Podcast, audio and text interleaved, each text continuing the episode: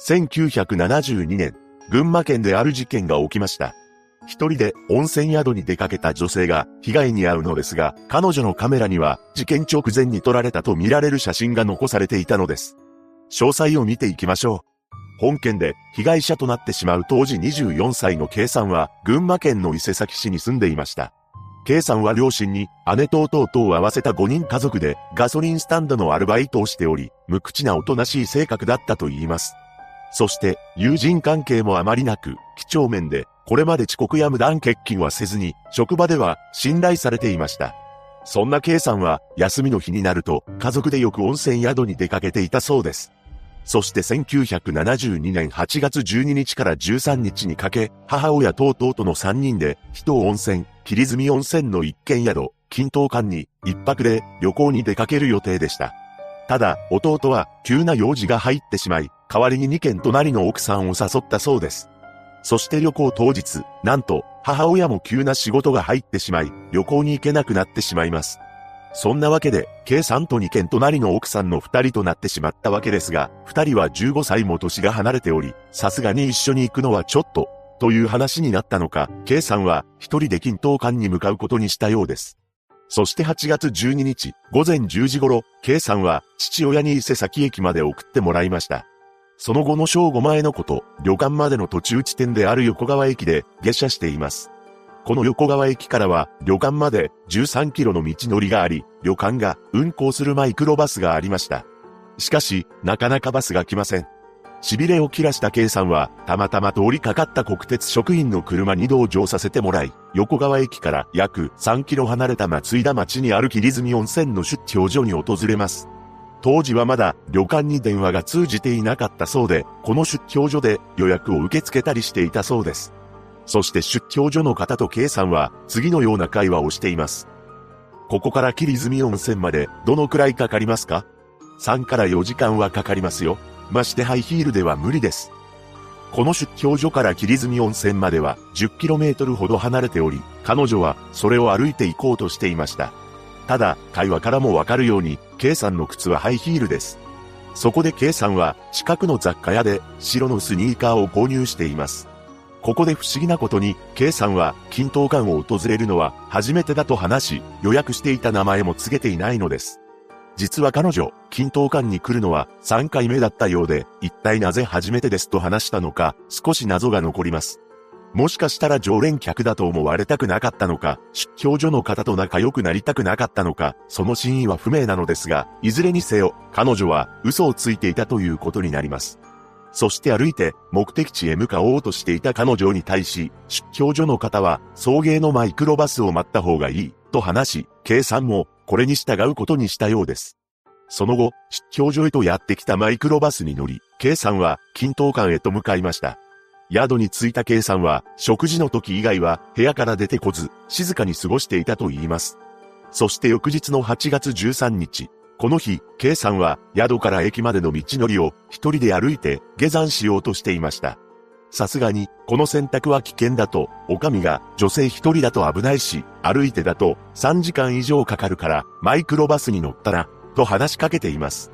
すると K さんは一人で大丈夫です、と、その提案を断りました。ただ、当時の気温は30度以上もある夏日です。それなのにもかかわらず、K さんは歩いて帰ろうとしていたのです。そして K さんはカメラを従業員に渡し、ここで2枚記念撮影をしています。その後、本当に歩いて駅へと向かった彼女は午後2時頃、旅館から約5キロほど下った地点をブラブラと歩いているところを、同じ旅館に泊まっていた3人組の親子に目撃されています。この親子は車で走っていたようで、よかったら乗っていきませんか？と声をかけています。しかし、K さんはこの申し出も断りました。そして彼女はそのまま行方がわからなくなってしまうのです。一向に帰ってこない K さんを心配した家族たちは旅館まで出向き、必死になって彼女を探します。8月16日には警察にも捜索願いを提出し、K さんの父親は近隣住民の協力を得て10人体制で旅館周辺に向かいました。そして父親は途中の林道脇にある一つの小屋を発見します。その小屋には大量の灰が群がっていました。K さんの父親は、その状況を不審に思い、小屋の中を覗くと、なんと、そこには変わり果てた姿の K さんが倒れていたのです。この小屋は、8畳と6畳の蓋もあったそうで、K さんは、8畳の部屋の真ん中に仰向けの状態だったと言います。また、K さんの着衣には、乱れがあり、誰もが目を背けたくなるほどの状況でした。現場はさほど赤く染まっていなかったようで、小屋の前の道路にはタイヤの跡が残っていたことから、おそらく他の場所で手にかけられた後、この小屋に運ばれたものだと見られています。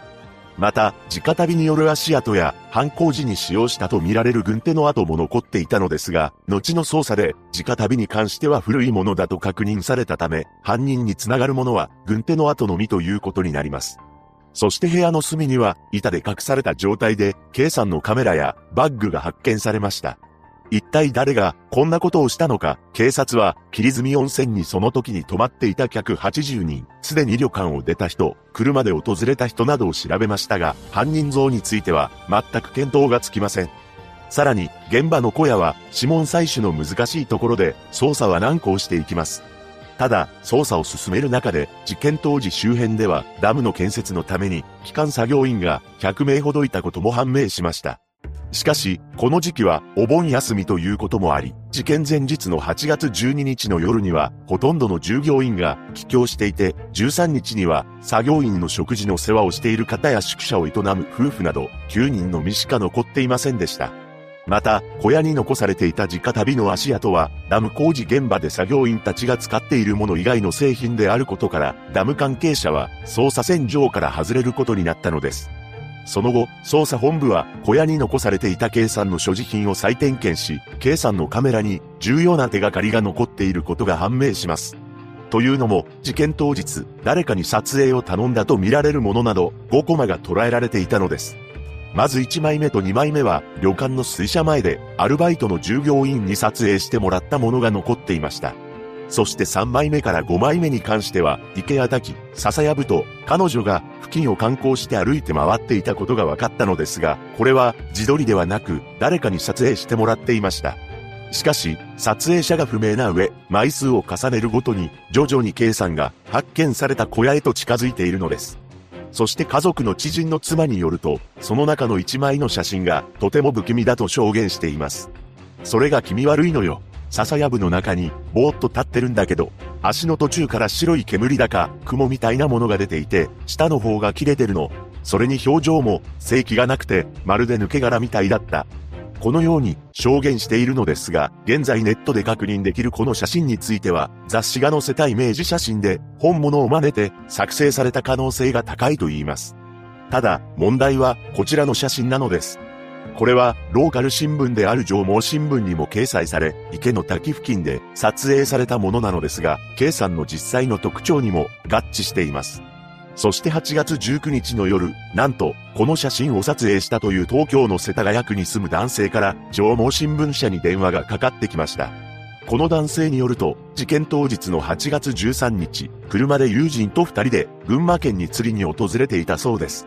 そして霧積温泉に行き、同温泉の旅館の駐車場に車を置いて、池の滝付近で釣りをしていました。すると K さんと思われる女性が話しかけてきたと言います。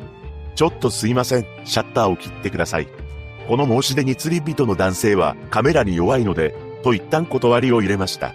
すると女性はシャッターを押すだけですから、と頼んできたため、写真を撮ったというのです。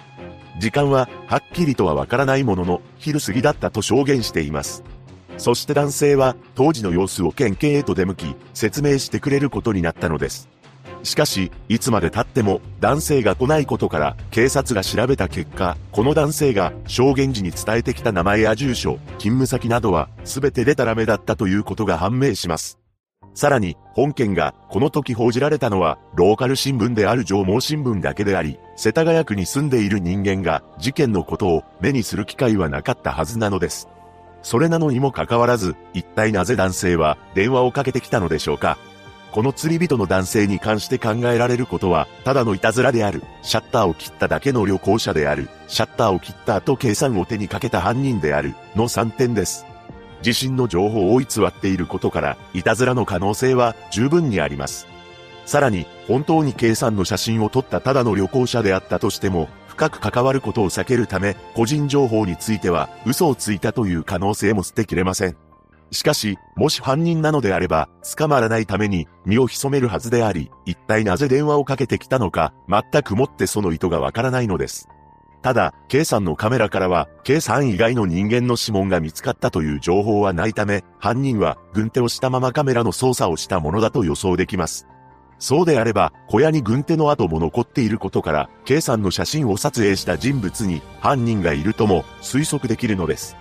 しかし、その後1年間で8000人の捜査員を動員するも、犯人が捕まることはなく、1987年、時効を迎えています。果たして彼女の身に一体何があったのか、真相が解明されることを願い、K さんのご冥福をお祈りします。